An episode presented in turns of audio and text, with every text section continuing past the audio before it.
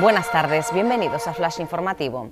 El Pevolca ordena el desalojo de otros 500 vecinos de Los Llanos y parte de Tazacorte debido al avance de las coladas. La lava que emana del volcán de Cumbre Vieja ha ido ganando terreno a una velocidad superior hasta el punto de llevarse por delante varios de los elementos más característicos del barrio de La Laguna como son la gasolinera, la farmacia o la iglesia.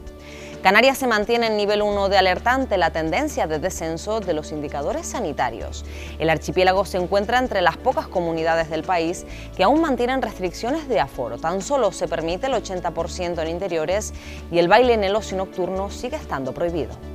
La zona del cuadrilátero será declarada de riesgo por salud pública. Así lo ha anunciado este jueves el alcalde de La Laguna con el objetivo de evitar peleas y aglomeraciones. El dispositivo que entrará en vigor mañana implica la limitación de acceso mediante calles adyacentes y una mayor presencia policial.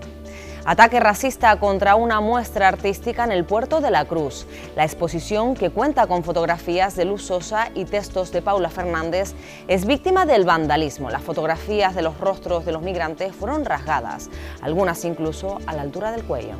Más noticias en diariodavisos.com.